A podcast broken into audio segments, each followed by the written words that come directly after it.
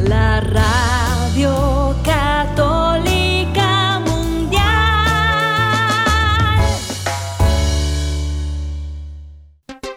Y ahora en vivo, desde Lima, Perú, EWTN, Radio Católica Mundial, presenta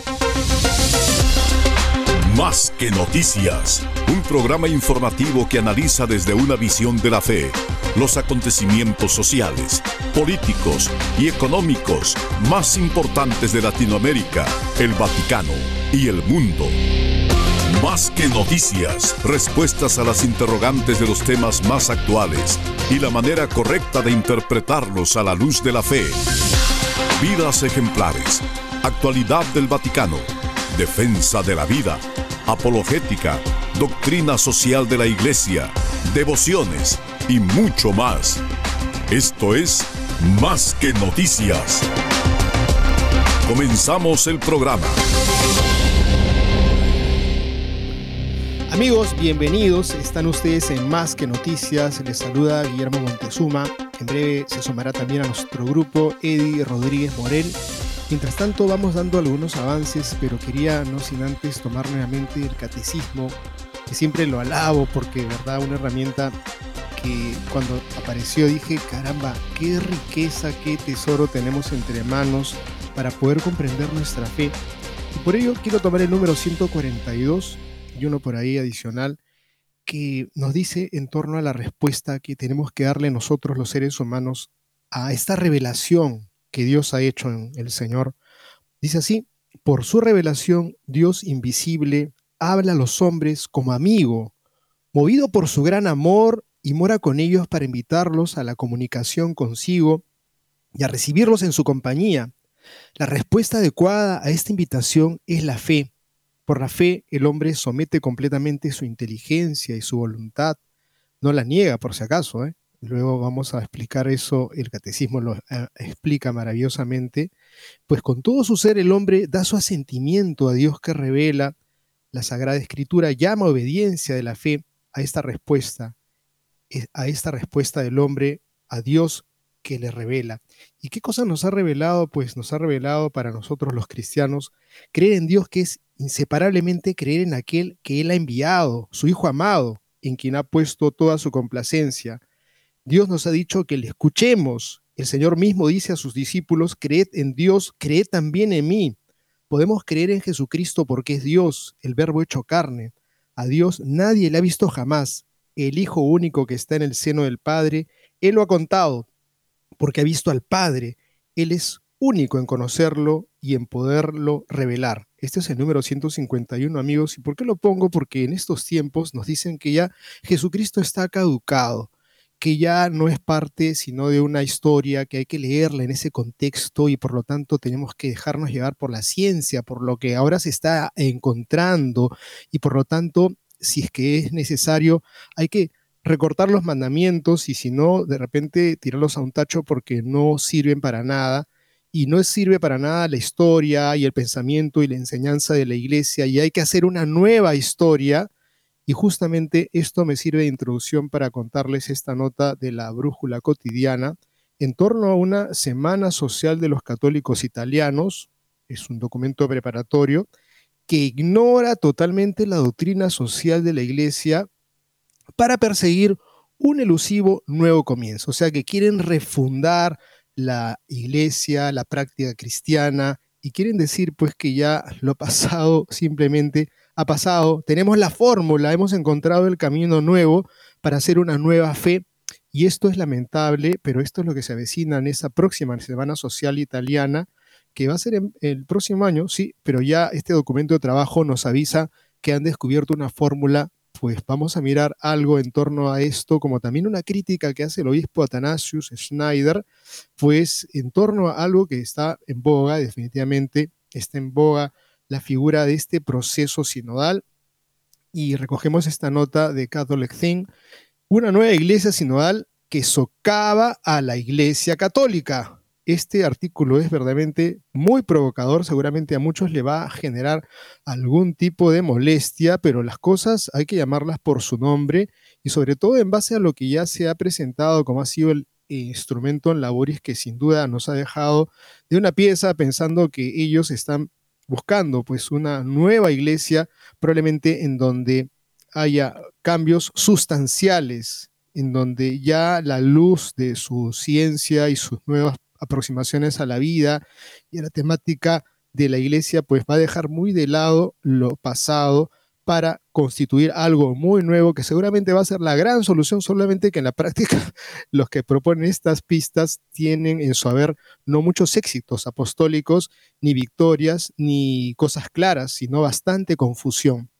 Como las confusiones que ha presentado este sacerdote jesuita, el padre James Martin, que uno dice, Dios mío, ¿cómo puede haber un sacerdote con tantos avales, con tantos aplausos, con propuestas semejantes? Tenemos un artículo de Crisis Magazine, cuyo título también es muy provocador, pero muy claro, la astucia diabólica del padre Jaime Martin, James Martin que ha, convencido a muchas personas de que la Iglesia acepta la homosexualidad como una práctica y que las enseñanzas tradicionales de la Iglesia y la ley natural sobre este tema pueden dejarse de lado. Bueno, esto de verdad lo desarrolla este artículo de Salon Kennedy, queremos compartírselo a ustedes, como también mirar vaya, por fin una buena parada en seco de parte de los obispos de la Conferencia Norteamericana de Obispos, pues que han respondido a los políticos demócratas que son abortistas, yo diría pseudo católicos, ¿no?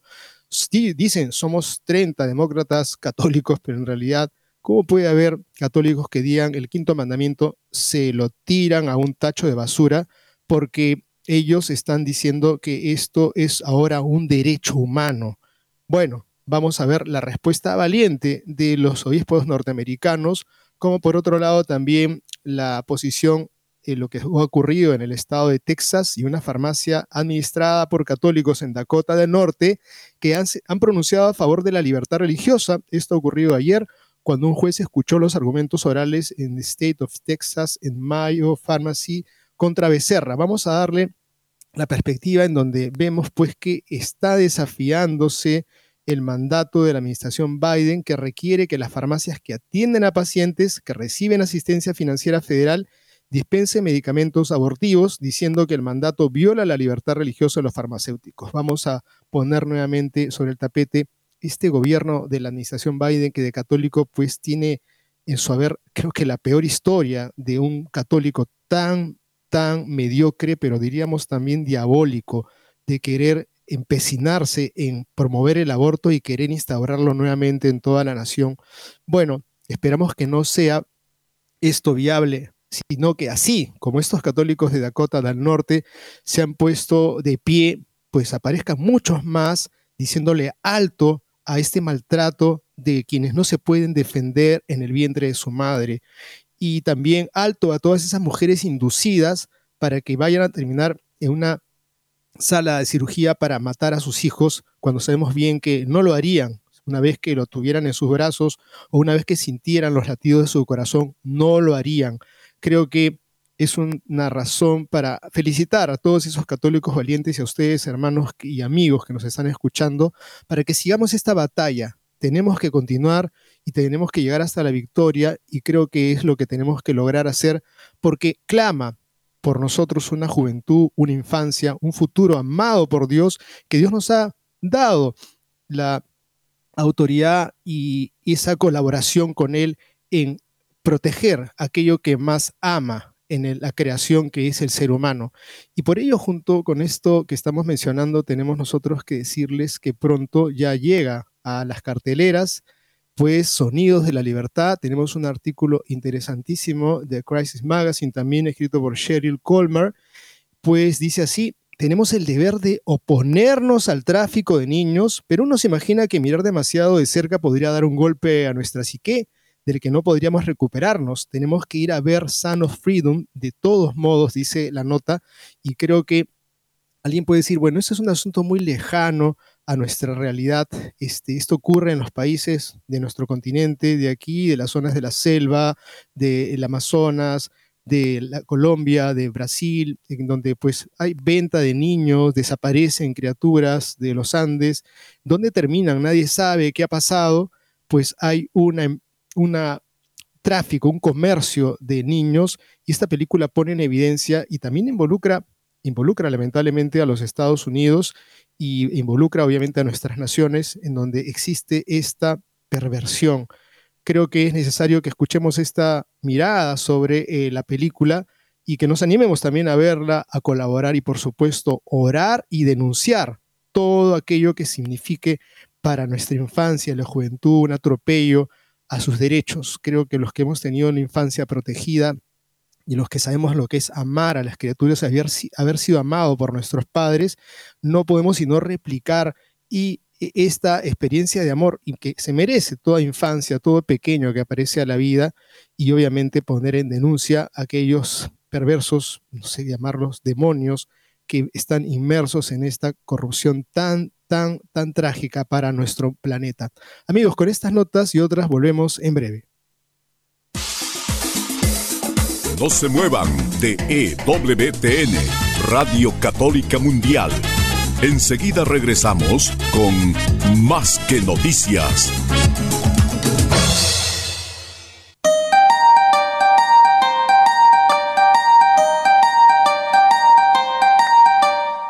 No olvides seguirnos en Facebook como Más que Noticias EWTN. Allí podrás encontrar las noticias que tratamos día a día en el programa. Además, pueden escribirnos con sus comentarios o sugerencias.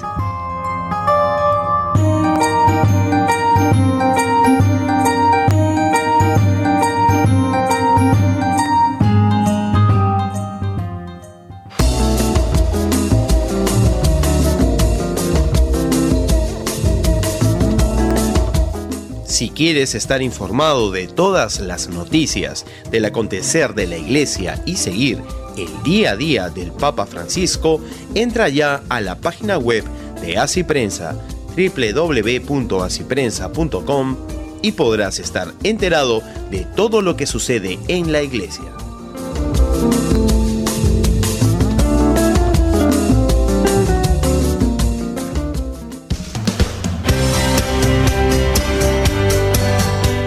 Ya regresamos en EWTN, Radio Católica Mundial, con su programa Más que Noticias. Amigos, todo lo humano nos involucra, nos compete, tenemos que saber lo que pasa en el mundo y obviamente estamos muy al tanto de lo que pasa en Italia y en la iglesia porque sentimos todo lo que pasa en el mundo donde los cristianos son perseguidos, donde los cristianos son postergados, pero sobre todo donde se deja de lado a Jesucristo. Por ello comenzaba el programa hablándoles de esa fe, que nuestra fe es en Jesús, el Hijo de Dios, el que nos ha mostrado el rostro del Padre. No hay que esperar ninguna otra revelación. Él es la palabra de Dios y por lo tanto nos preocupa cuando se deja de lado la palabra de Dios, cuando se quiere trastocar la palabra, se quiere deformar y cuando se deja de lado lo que ha sido la reflexión y la enseñanza constante de la iglesia, pues miren esta nota que nos viene de la nueva brújula cotidiana y cuyo título es Semana Social sin Doctrina Social de la Iglesia. El documento preparatorio de la Semana Social de los Católicos Italianos en Trieste será el julio del 2024. Ignora totalmente la doctrina social para perseguir un elusivo nuevo comienzo. Esto entre comillas, ¿no? Como se plantean siempre esas fórmulas extravagantes que dicen vamos a refundar, tenemos la nueva esperanza, la nueva fórmula que cambiará todo. Pues fíjense lo que sigue. He examinado el texto íntegro del documento, reza el artículo, el documento preparatorio de la próxima Semana Social de los Católicos Italianos, que se celebrará en Trieste en julio del 2024, y del que ya he tratado en este blog, en la Brújula Cotidiana. Bueno, la expresión doctrina social de la Iglesia nunca está ahí. A decir verdad, aparece una vez, pero solo cita en la cita del compendio de la doctrina social de la Iglesia del Pontificio Consejo de Justicia y Paz. No se puede quitar del título del compendio. Para el resto del documento, la expresión nunca se usa, ni siquiera en el capítulo titulado Hacia un nuevo comienzo.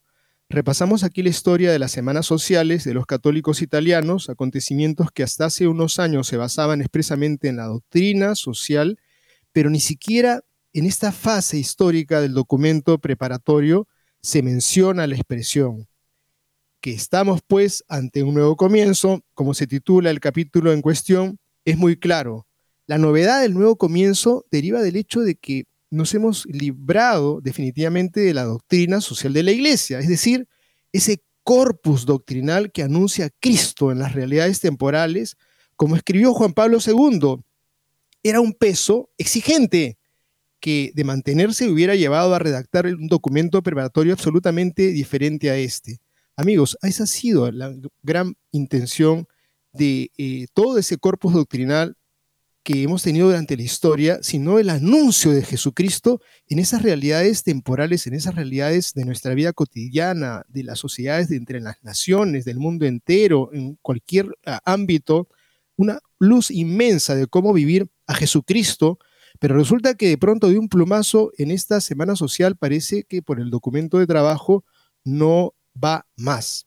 Dice el texto aquí, en ese punto hubiera sido imposible el lenguaje de la nada del que aquí hemos recogido alguna antología. Disposición a vivir en primera persona una transformación. Vivir el cambio. Imaginar y compartir caminos. Personas capaces de implicarse, regenerar espacios de vida, fortalecer la capacidad de elegir democráticamente, iniciar caminos de participación, transformar el presente y liberar más belleza en el futuro, sabiduría, discernimiento, compartir el presente e imaginar juntos el futuro, experimentar metodologías innovadoras y atractivas, activar todos nuestros sentidos, Amigos, esas son las palabras que se usan ahora en la terminología que deja de lado a Jesucristo, que deja de lado a la iglesia y que, bueno, simplemente pensamos qué está pasando dentro de la iglesia. Y en esta semana social es la muestra de un botón de que las cosas están en verdad bastante, bastante alejadas de lo que tendría que ser la misión de la iglesia. Esta semana social italiana de los católicos italianos, en donde prácticamente la doctrina social de la iglesia ha sido simple y llanamente eh, tirada de un plumazo, no hay nada más que palabras muy rimbombantes, pero que no tienen absolutamente ningún contenido eh, claro, evangélico, eh, mensaje de Jesucristo, lo que Jesús ha enseñado. Parece que Jesucristo les genera un poco de alergia, piensan que lo que se ha enseñado en la iglesia ya pasó de moda, no sirve, no funciona y entonces comienzan a generar, pues, transformar el presente, liberar más belleza, este, capacidad de elegir democráticamente, ser capaces de, de implicarse. Y finalmente no hay nada de lo que enseña Jesucristo. Y por lo tanto, me parece que ya estás con el tono más cercano, me parece. Es, Guillermo. Sí, gracias a Dios. Aquí un pequeño desperfecto, pero muy contento de estar con ustedes. Y sí, este, cuando vemos que la doctrina cristiana al parecer ya no es valorada, lo que se valora es un tipo de discurso en el cual podría finalmente hablarse de cualquier cosa. Lo que importa es simplemente que todos se sientan bienvenidos, que nadie se siente excluido. Ese mismo tipo de, mm, ¿cómo decirlo? Eh, práctica o, procedimiento es característico de la izquierda. La izquierda es así. La izquierda tiene como consigna supuestamente empoderar a los marginados, traer a los que están excluidos y convertirse en la representante de ellos. Pero para poder representar a estos excluidos tendrá que acabar, destruir a los que los excluían. Y la doctrina cristiana es la que los excluye en este caso. ¿Los excluye en qué sentido? En que los llama a la conversión, no los llama a quedarse en sus pecados en la conversión y porque entonces esa doctrina, por esa doctrina supuestamente se sienten excluidos, habrá entonces que remover la doctrina cristiana para que todos puedan estar presentes sin que nadie se siente incómodo. Entonces se convierte finalmente en un tipo de guerra contra el Evangelio, contra la plenitud de la verdad, que es la consigna del Concilio Vaticano II, es la propuesta del Concilio Vaticano II para el mundo. Anteriormente la Iglesia justamente eh, reivindicaba que tenía la verdad y fuera de la iglesia el error. En el Concilio Vaticano II replanteó su relación, una relación más dialogal, diciendo la plenitud de la verdad está aquí. Lo que ustedes buscan de bueno, que hay cosas buenas en lo que buscan, tienen su mejor manera de ser entendidas en la plenitud de la verdad que propone la Iglesia Católica. Aquí desaparece la verdad porque es incómoda, porque las personas aman el error y por lo tanto odian la verdad y encuentran en estos clérigos desorientados que quieren justamente que estas personas que rechazan la verdad se sientan bienvenidas, encuentran en ellos sus aliados, sus aliados contra los que aún reclaman que la iglesia sea fiel a su misión, como tiene que serlo, porque cualquier cosa en lo que la iglesia contradiga su misión es absolutamente inválido lo proponga el que lo proponga. Y tenemos una nota interesante del obispo Atanasio Schneider, obispo auxiliar de Astana en Kazajstán, que ha hecho una revisión del instrumento de trabajo. Recordamos que el cardenal Hollerich, relator, el que le dio forma básicamente escrita a esta consulta de más de un año de la Iglesia Universal, dijo que, sorprendió a todos, yo no tengo como misión enseñar la verdad católica. Yo tengo como misión crear un proceso en el que todos se sientan bienvenidos, nadie excluido. Bueno, como estamos viendo, eso también tiene consecuencias para la doctrina, porque la doctrina es aquello por lo cual esos grupos, en gran parte activistas, progresistas, que han estado trabajando por casi, casi 50 años o 60 años en esto, se sientan de repente puedan aprovechar esta oportunidad justamente para empujar al máximo su guerra contra la verdad católica. Han surgido muchas preguntas sobre el proceso sinodal actual y por lo tanto para estar al servicio del rebaño de Cristo, me gustaría abordar algunos puntos importantes del documento de trabajo para la sesión de octubre del 2023 del Sínodo sobre la sinodalidad. Este documento de trabajo o instrumentum parece socavar la constitución divina y el carácter apostólico de la vida y misión de la Iglesia Católica, sustituyéndolos por una iglesia sinodal inventada, inspirada, predominantemente en categorías protestantes, sociales y antropocéntricas, donde el hombre es el centro y ya no Dios. A continuación se presentan varias áreas principales de preocupación. Primero, la constitución divina de la Iglesia es socavada la autoridad episcopal se ve socavada por el instrumento de trabajo de dos maneras principales. En primer lugar, exigiendo una mayor participación de todos los fieles y por tanto un ejercicio menos exclusivo del papel de los obispos y fomentando un proceso de discernimiento comunitario. En segundo lugar, haciendo que la autoridad episcopal dependa y rinda cuentas a órganos consultivos no jerárquicos, siguiendo las instituciones seculares. La autoridad papal se ve socavada de dos maneras principales. En primer lugar, sugiriendo que la convergencia de varios grupos de iglesias locales, consejos particulares, conferencias episcopales, etc., sobre un tema, debería comprometer al obispo de Roma a abordarlo a nivel de la Iglesia Universal. En segundo lugar, sugiriendo que las instituciones locales en diferentes regiones puedan adoptar enfoques diferentes a los del obispo de Roma, lo cual debería aceptar, pero sigue siendo válida Siguiente afirmación magisterial. El sucesor de Pedro es la roca que garantiza una fidelidad rigurosa a la palabra de Dios contra la arbitrariedad y el conformismo. La estructura jerárquica de la iglesia se ve socavada por un uso ambiguo de la palabra ministerio, que se atribuye inútilmente tanto a los ordenados como a los no ordenados, como cuando intenta fomentar una comprensión de los ministerios que no se reduce a los ordenados.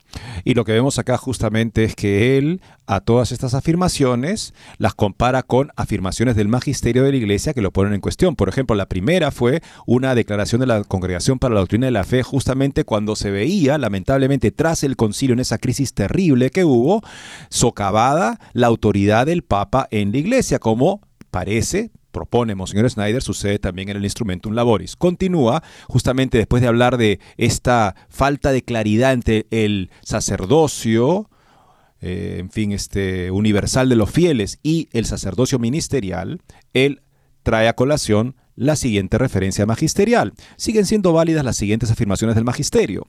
Debe reconocerse que el lenguaje se vuelve incierto, confuso y por lo tanto inútil para expresar la doctrina de la fe, siempre que de alguna manera la diferencia de esencia y no solo de grado entre el sacerdocio bautismal y el sacerdocio ordenado se desdibujan, quedan poco claras. Estamos hablando aquí también de este primado, el sucesor de Pedro, en el Ministerio de la Iglesia, un documento del año 1998. Continúa, solo en virtud de la sagrada ordenación obtiene el ministerio esa plenitud y univocidad de sentido, o sea, muy claro y definido sentido, que la tradición siempre le han atribuido, misma fuente. La estructura jerárquica de la iglesia también se ve socavada, continuamos señor Schneider, por la imposición de facilitadores que acompañarán a las comunidades, entre comillas, en todos los niveles de la vida eclesial. Número 42 del instrumento de trabajo. Y haciendo de lo siguiente una prioridad, llamando por el tema de la participación de las mujeres en el gobierno, la toma de decisiones, la misión y los ministerios en todos los niveles de la iglesia. Nuevamente, esta ambigüedad del término ministerio. Y entonces responde Monseñor Snyder con el magisterio, pero siguen siendo válidas las siguientes afirmaciones del magisterio. Será también necesario asegurarse de que en todos los niveles, en el lenguaje, en la enseñanza, en la práctica pastoral, en las opciones de gobierno, el ministerio sagrado se presente en su especificidad, que no permite la fragmentación o apropiación individuo. O sea, se dan cuenta de este cuidado con el hecho de que hay que expresarse bien para no llevar a confusión, que es lo último que importa lamentablemente en ese instrumento en labores, es obvio. Continuamos, señor Snyder. La unidad del sacramento del orden sagrado se ve socavado al llamar a la iglesia a cuestionar, entre comillas, la ordenación diaconal de mujeres, llamar a considerar la cuestión de la inclusión de mujeres en el diaconado. Responde Monseñor con el magisterio, pero siguen siendo válidas las siguientes afirmaciones del magisterio. La Iglesia no tiene autoridad alguna para conferir la ordenación sacerdotal a la mujer y que este juicio debe ser definitivamente sostenido por todos los fieles de la Iglesia y siendo el sacramento de la ordenación uno, la mujer no puede ser sacramentalmente ordenada en absoluto. Referencia a una instrucción, a una definición de Juan Pablo II sobre el tema. La ley moral divinamente revelada es socavada de tres maneras principales. Primero, hay graves omisiones por la ausencia de cualquier discusión sobre el pecado, los diez mandamientos y la virtud de la castidad. En segundo lugar, se promueve implícitamente el llamado movimiento LGBTQ, que incluye promover la actividad homosexual y la actual ideología de género, totalitaria a nivel mundial. Así, el instrumento de trabajo lamenta aquellos que no se sienten aceptados en la iglesia como LGBTQ católicos y llama a la iglesia a acoger a quienes se sientan excluidos de la iglesia por su condición o sexualidad, por ejemplo, personas LGBTQ, etc. Pero, sí, pero siguen siendo válidas las siguientes afirmaciones del magisterio, dice Monseñor Schneider. Los principios de respeto y no discriminación no pueden ser invocados para apoyar el reconocimiento legal de las uniones homosexuales no se opone a la justicia, a la negación del estatus social y jurídico del matrimonio, a formas de convivencia que no, se, no son ni pueden ser maritales. Por el contrario, la justicia lo exige. En tercer lugar, se promueve implícitamente la inmoralidad con respecto al matrimonio, cuando el documento lamenta aquello que no se sienten aceptados en la iglesia, como los divorciados vueltos a casar, las personas en matrimonios polígamos y cuando llama a la iglesia a acoger a los que se sienten excluidos por su condición o sexualidad, por ejemplo, divorciados vueltos a casar en matrimonios políganos, pero siguen siendo válidas las siguientes afirmaciones del magisterio. En lo que se refiere a la esfera sexual, sabemos la firme posición que tomó Jesucristo en defensa de la indisolubilidad del matrimonio. Esto es en Mateo 19, 3, 9, y la condena pronunciada también en contra contra el simple adulterio del corazón, Mateo 5, 27, 28. Es realista imaginar a un Cristo permisivo en el campo de la vida conyugal en materia de aborto, de relaciones sexuales prematrimoniales, extramatrimoniales o homosexuales. Ciertamente, la comunidad cristiana primitiva, instruida por quienes habían conocido personalmente a Cristo, no era permisiva los numerosos pasajes de las cartas paulinas que tocan este asunto, Romanos 1, 26, 1 Corintios 6, 9, Gálatas 5, 19, ciertamente no carecen de claridad y rigor, y son palabras inspiradas desde lo alto, siguen siendo normativas para la iglesia de todos los tiempos. No es lícito impartir una bendición sobre relaciones, uniones incluso estables que impliquen actividad sexual fuera del matrimonio, es decir, fuera de la unión indisoluble de un hombre y una mujer abierta en sí misma en la transmisión de la vida. La bendición de las uniones homosexuales no puede considerarse lícita. Esto se debe a que constituirían una cierta imitación o analogía de la bendición nupcial invocada sobre el hombre y la mujer unidos en el sacramento del matrimonio, mientras que de hecho no hay absolutamente ningún motivo para considerar que las uniones homosexuales son de alguna manera similares o incluso remotamente análogo al plan de Dios para el matrimonio y la familia. Esto lo toma Monseñor Schneider del Papa Francisco en su exhortación apostólica Amoris Letizia. Luego, otro aspecto de la vida de la iglesia que es socavado es la misión de la iglesia. La iglesia existe, nos recordaba Pablo VI, para ser misionera, es la esencia de la iglesia. Un cristiano auténtico es un cristiano que vive motivado por la hermosa tarea de convertirse para poder ser una ocasión de la conversión de otros. Eso se llama misión, de tu conversión personal, la conversión de los demás. Es más, la conversión de todo el mundo. Queremos irradiarnos hasta donde Cristo nos envía, viviendo la verdad como para poder transmitirla a los demás. Esto, por supuesto, es algo que no encontramos en la nueva terminología de la sinodalidad y sobre eso regresaremos con este interesante comentario de Monseñor Schneider después de esta pausa. No se muevan de EWTN, Radio Católica Mundial. Enseguida regresamos con Más que Noticias.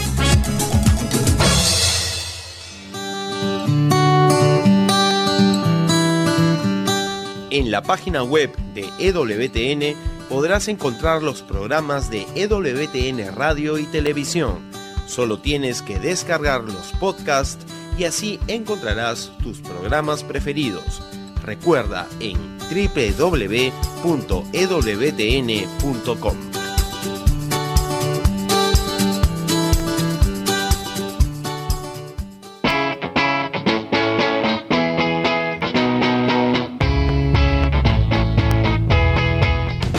Te invitamos a que visites la página web de Asiprensa, www.asiprensa.com donde encontrarás todas las noticias y actualidad de la Iglesia en el mundo. No lo olvides, www.asiprensa.com.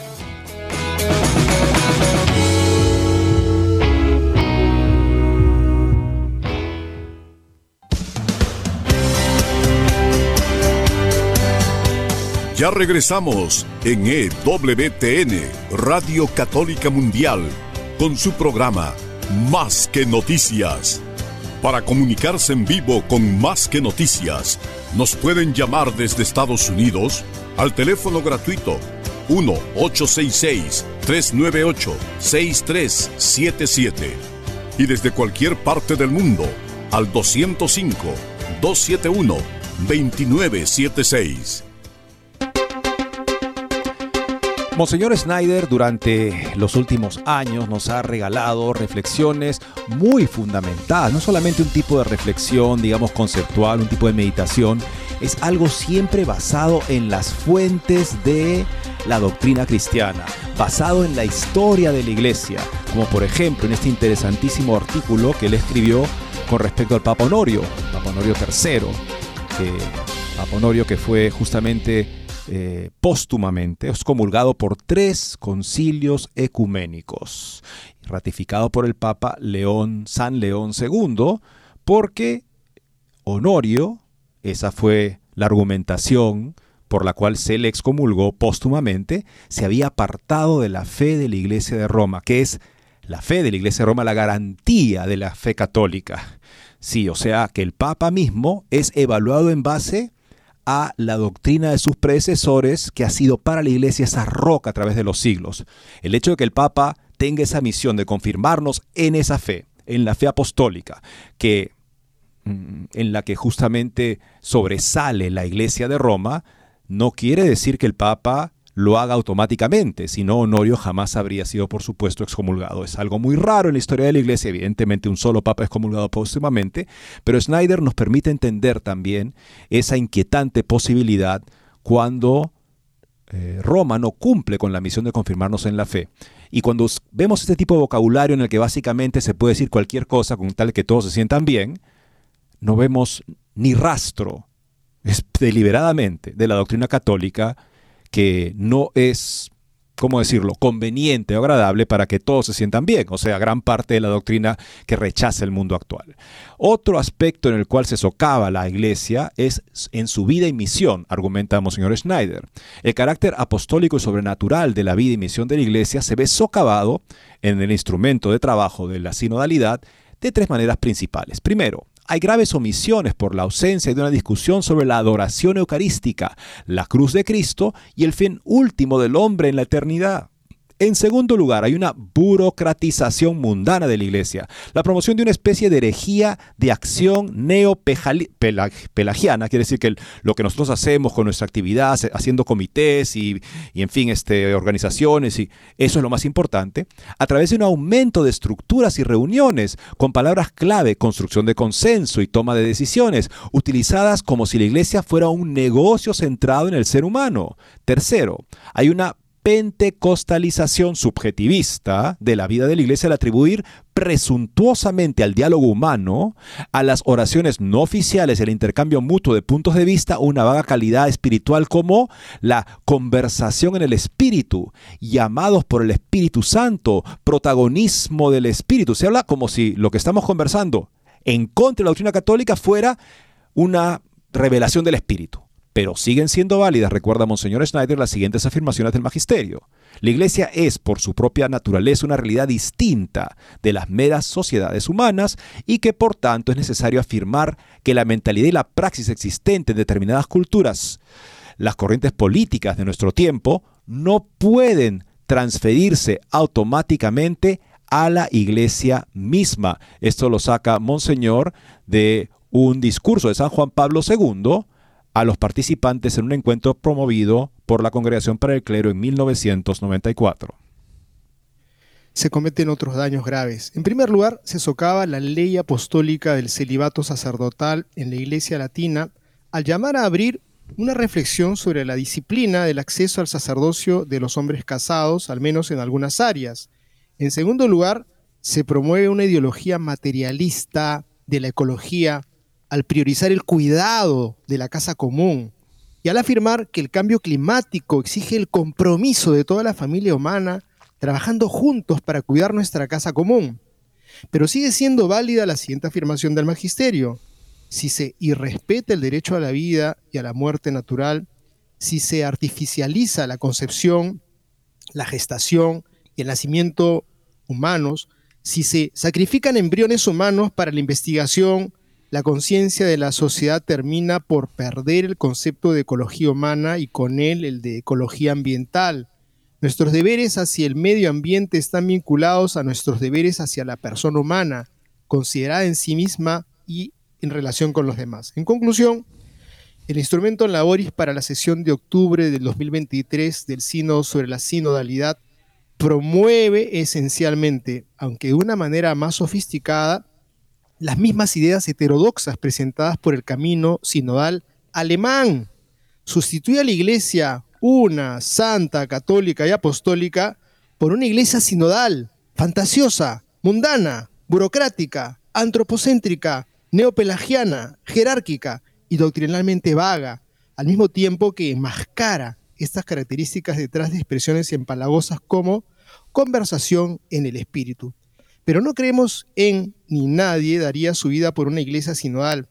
Creemos en la iglesia una, santa, católica y apostólica fundada por nuestro Señor Jesucristo y nos aferramos a su inmutable verdad divina por la cual han derramado su sangre innumerables mártires católicos. Amigos, creo que esto es un testimonio valiosísimo que tenemos que compartir con muchos amigos sacerdotes o de repente con todas aquellas personas que estamos mirando de pronto a gente que dice, ahora con el signo de la solidaridad todo será nuevo y diferente y no habrá sino entre todos el vernos, el aceptarnos, el, no eh, discriminarnos, sino que seremos una nueva realidad a, a, vista y paciencia de que se han destruido los fundamentos más importantes. De una u otra manera, también quisiera decir y a poner acotación, cuando uno pone este tema del signo de la sinodalidad, en donde los laicos supuestamente ahora van a ser una especie de estamento interno que va a poner en cuestión al episcopado y le va a marcar y le va a dictar lo que tiene que hacer, incluso hasta el mismo papado, es que uno eh, se lo pregunta de repente al común y corriente de los laicos que aman la iglesia y que amamos a la iglesia, va a decir, esto jamás puede pasar.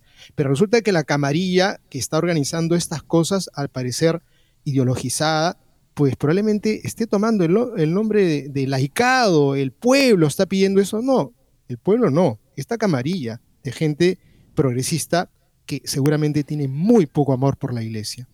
Y debo decir que este, este artículo de Monseñor Tanasio Schneider, publicado por The Catholic Thing en ocasión de la fiesta de San Pedro y San Pablo, es un ejemplo de auténtica libertad cristiana, porque todos nosotros estamos llamados a la libertad que se basa en la verdad que es la consecuencia de la verdad. Y cuando nos referimos a la verdad, en ese sentido, todos somos, tenemos una igualdad en la iglesia, porque todos tenemos esa corresponsabilidad por la misión de la iglesia. Y es por eso que en nombre de la verdad, San Pablo, por ejemplo, en Gálatas 2, se ve obligado a corregir a Pedro, que dice, ya no caminaba en la verdad del Evangelio, con respecto a dar la impresión de que aún tenía que mantenerse la ley judaica en todas sus prescripciones, también para los cristianos eh, de origen gentil. Y San Pablo, en ese momento, por la verdad es capaz de hablar y corregir a Pedro y según Santo Tomás, San Agustín, San Jerónimo, el gran doctor de la Biblia, eh, todos le reconocen a Pedro justamente que tuvo también la sobriedad de reconocer que lo estaban justamente criticando en la verdad Pablo y se enmendó.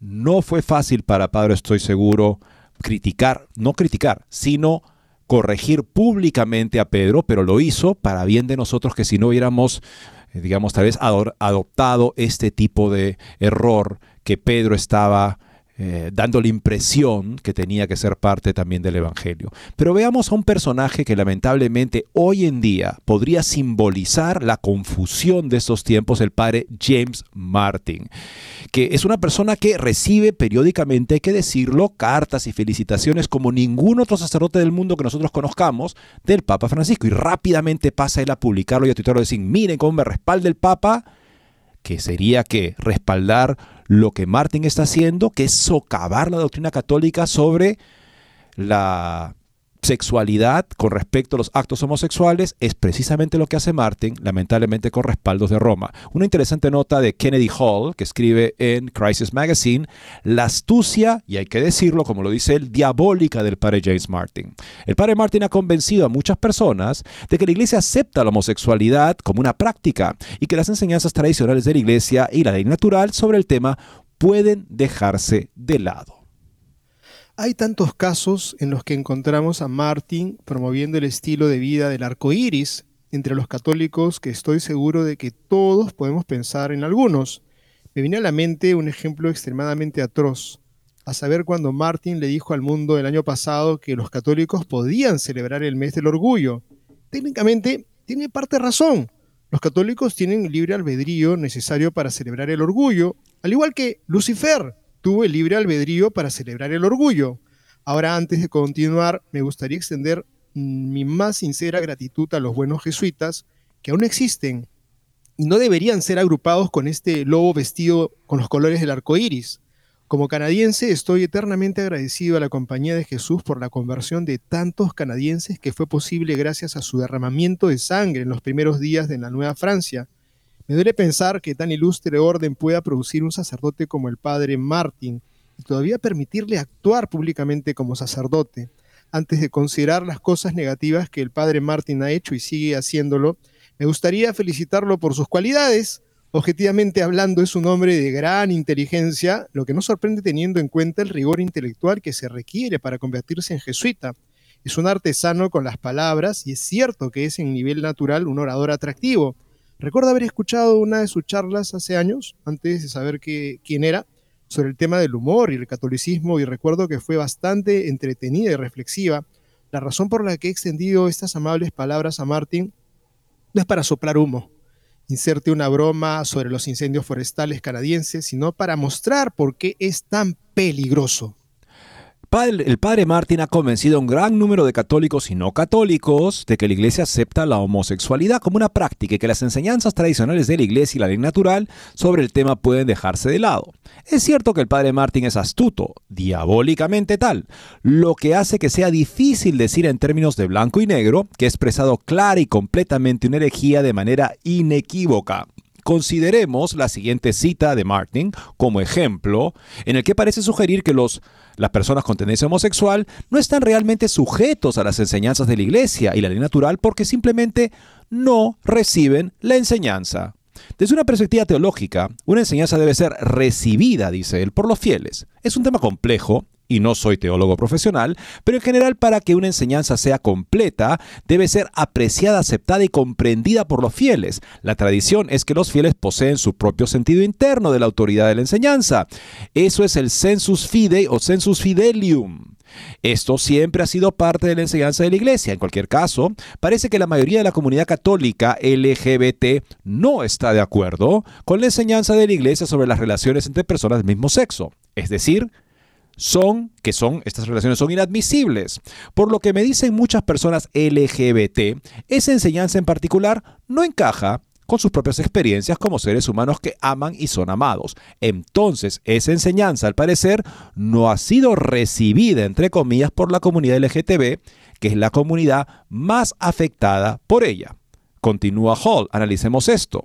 Primero habla de tomar una perspectiva teológica. Esto puede parecer inocuo, inofensivo, pero no lo es. La cuestión de la homosexualidad no es meramente teológica, es principalmente una cuestión de moralidad y de ley natural. Sin siquiera considerar la naturaleza de Dios y la ciencia de Dios, teología, podemos llegar a la conclusión de que el hombre y la mujer son diferentes y que el hombre y la mujer hacen cosas que el hombre y la mujer y la mujer y la mujer simplemente no hacen. O sea, por ejemplo, procrear un ser humano.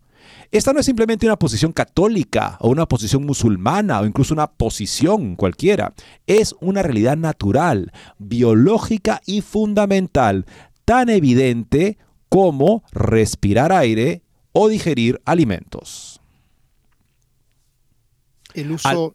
Al, sugerir que es una cuestión de teología, el padre Martin está sugiriendo que podemos compartimentalizar el problema en una pequeña caja y ponerlo al lado de otra caja sin tener que abrir las cajas y ver realmente qué hay dentro. Luego usa un lenguaje teológico en latín elegante, lo cual es muy irónico, ya que dice que no es un teólogo profesional.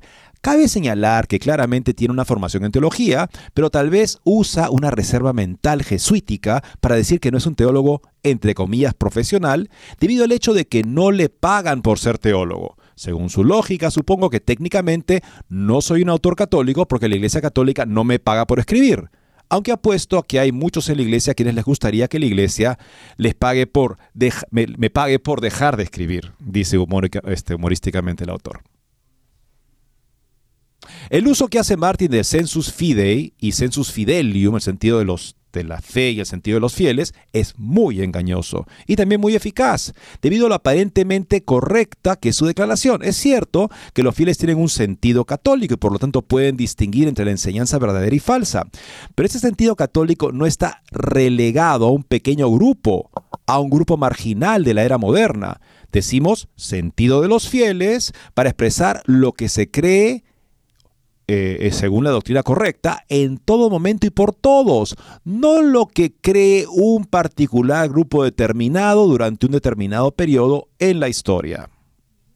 Por su lógica o antilógica, la enseñanza católica que no es aceptada por los católicos no es realmente enseñanza católica, o al menos enseñanza católica que te obliga. Increíble. Si no nos gusta algo que enseña la iglesia, podemos desecharlo y decir, no lo recibimos, por favor, envíenos otro que nos guste. Quizá Martín sea un defensor encubierto, sin juego de palabras, lo prometo, de la misa tradicional. Después de todo, nosotros los tradicionales claramente, dice el texto, no hemos recibido la nueva misa y la nueva primavera. Tal vez si hacemos una especie de bandera multicolor que represente la liturgia apostólica y la suma teológica, el padre Martín le dirá a los católicos que está bien celebrar el mes tridentino, en realidad no es una mala idea teniendo en cuenta que nuestros desfiles serían procesiones y nuestra misión no sería preparar niños y enviar almas al infierno. Una de las cosas más atroces que el padre Martín alguna vez dijo, y eso es decir mucho cuando se refirió al Espíritu Santo como ella. Ahora ha habido algunos teólogos en el pasado que han usado descriptores femeninos para describir la acción del Espíritu Santo. En un sentido espiritual, esto es cierto, pero referirse a la tercera persona de la Santísima Trinidad como una persona femenina es absurdo. Aunque algunos idiomas usan un sustantivo femenino como palabra para espíritu, esto no es una referencia a feminidad. Por ejemplo, en italiano se dijera, leia un espíritu le estaría diciendo ya tiene un espíritu muy femenino. Note que la palabra para espíritu es masculina. pero estoy describiendo ese espíritu como femenino. De ninguna manera esto significa que el espíritu femenino de esta mujer hipotética de alguna manera transgénero o de dos géneros. Por el contrario, es simplemente como se usa un dispositivo gramatical en un idioma particular basado en una convención gramatical. María es la esposa del Espíritu Santo y Cristo fue concebido por el poder del Espíritu Santo. Al igual que las demás personas de la Santísima Trinidad, es propio referirse al Espíritu Santo como Él, y es una blasfemia para el padre Martín de haber imputado algún tipo de lesbianismo espiritual a la naturaleza de la unión entre María y su esposo celestial. Oren por el padre Martín y rezar para que sea suprimido de una vez por todas. Tenemos acá también la respuesta, amigos de los obispos. Recordamos que comentamos hace unos días un grupo de políticos, 30 políticos católicos abortistas, o sea, como la señora Pelosi encabezando la lista, de que escribieron un documento sobre cómo su doctrina y su formación católica los obligaba a defender los derechos, el derecho humano al aborto. Imagínense, bueno, los obispos han respondido. Después de que de más de 30 demócratas católicos, entre comillas, de la Cámara de Representantes, representantes de Estados Unidos afirmaron recientemente que los principios de la fe los obligan a defender el derecho al aborto, varios presidentes de diversas comisiones episcopales de la Conferencia Episcopal Estadounidense han rechazado conjuntamente el argumento, diciendo que su razonamiento es erróneo e incoherente, algo que todo el mundo, incluido seguramente esos políticos, debe saber. Los miembros del Congreso que recientemente invocaron las enseñanzas de la propia fe católica para justificar el aborto o apoyaron supuesto derecho al aborto, distorsionan gravemente la fe, dijeron los obispos en un comunicado. Es incorrecto e incoherente afirmar que la eliminación de la vida humana inocente en su etapa más vulnerable puede ser coherente con los valores de apoyar la dignidad y el bienestar de aquellos que lo necesitan. Los prelados citan diferentes secciones del catecismo de la Iglesia Católica, incluyendo el artículo que establece que la vida humana debe ser respetada y protegida absolutamente desde el momento de la concepción, y otro que indica que el uso de la conciencia debe estar informado por el juicio moral iluminado. También podrían escribirle eso a Martin, por supuesto.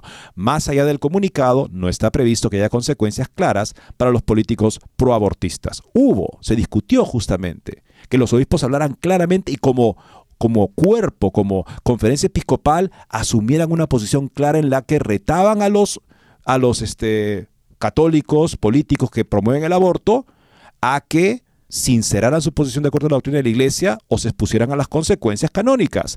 Pero sabemos que fue boicoteado ese consenso por los nuevos cardenales, McElroy, este, Cardenal Supich, Tobin, no querían ese tipo de este, mensaje unánime. Y recuerdo en esa ocasión que dijo un obispo, este, nosotros, eh, si no podemos ponernos de acuerdo sobre algo como esto, entonces eso revela que nuestra unidad es superficial en el mejor de los casos o incluso en el peor de los casos, ilusoria. No hay unidad.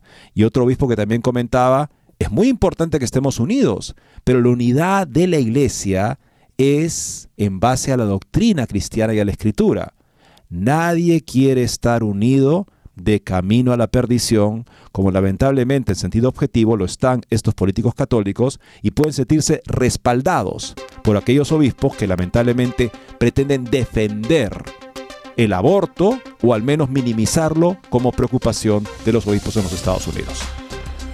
Eddie, se nos está quedando una noticia muy buena, pero de todas maneras tenemos que avisar que hay una película magnífica pronto en carterera sobre el tema del tráfico de los niños, que la próxima semana seguramente lo trataremos con más detalle.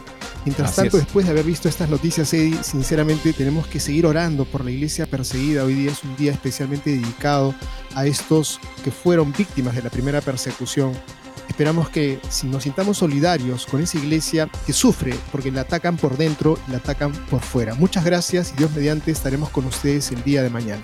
Sonido de Libertad, amigos, sale en los Estados Unidos el 4 de julio. Ya tienen preventa más ventas que incluso Indiana Jones. Me lo dijo directamente Eduardo Verástig, así es que no dejen de verla. Hay que hacer conciencia y acabar con esta lacra. Así es, hasta el lunes si Dios quiere.